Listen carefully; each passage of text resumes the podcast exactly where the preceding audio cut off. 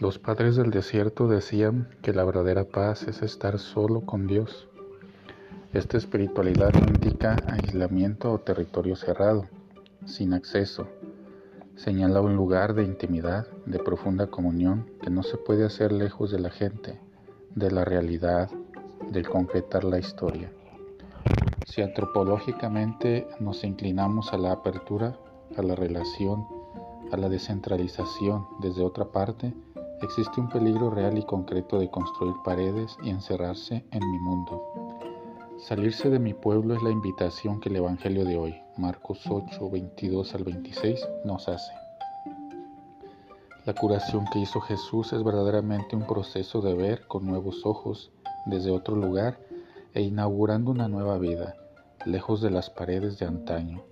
En el Evangelio de ayer los discípulos fueron criticados porque tenían ojos pero no veían y liberarse de esto no es algo de magia. El ciego de Bethsaida es tocado a los ojos. La cura no fue inmediata. Primero dijo, veo a las personas que se ven como árboles andando. Tocado de nuevo por Jesús, continuó, veo todo claramente. El Evangelio nos enseña a ver los procesos, el camino, a superar la inmediatez, el enfoque en el resultado y a darnos cuenta de los pasos dados por menores que sean.